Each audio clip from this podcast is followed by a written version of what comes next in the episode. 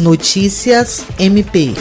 O Ministério Público do Estado do Acre reuniu no dia 28 de agosto, na sala de sessões, todos os diretores das suas áreas estruturantes com o objetivo de discutir a disponibilidade e a aplicação eficiente dos recursos orçamentários.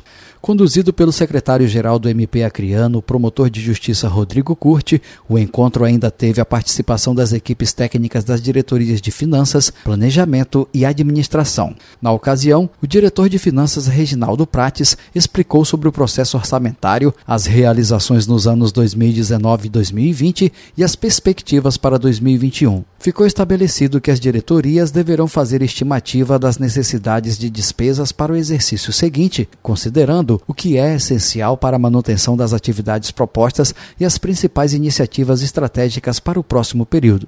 A superintendente do MPAC, Solange Chalub, ressaltou que será necessário contar com fontes alternativas de recursos para o alcance dos objetivos estratégicos e que, assim, parceria interna e parceiros externos serão essenciais para o alcance dos resultados esperados. Jean Oliveira, para a Agência de Notícias do Ministério Público do Estado do Acre.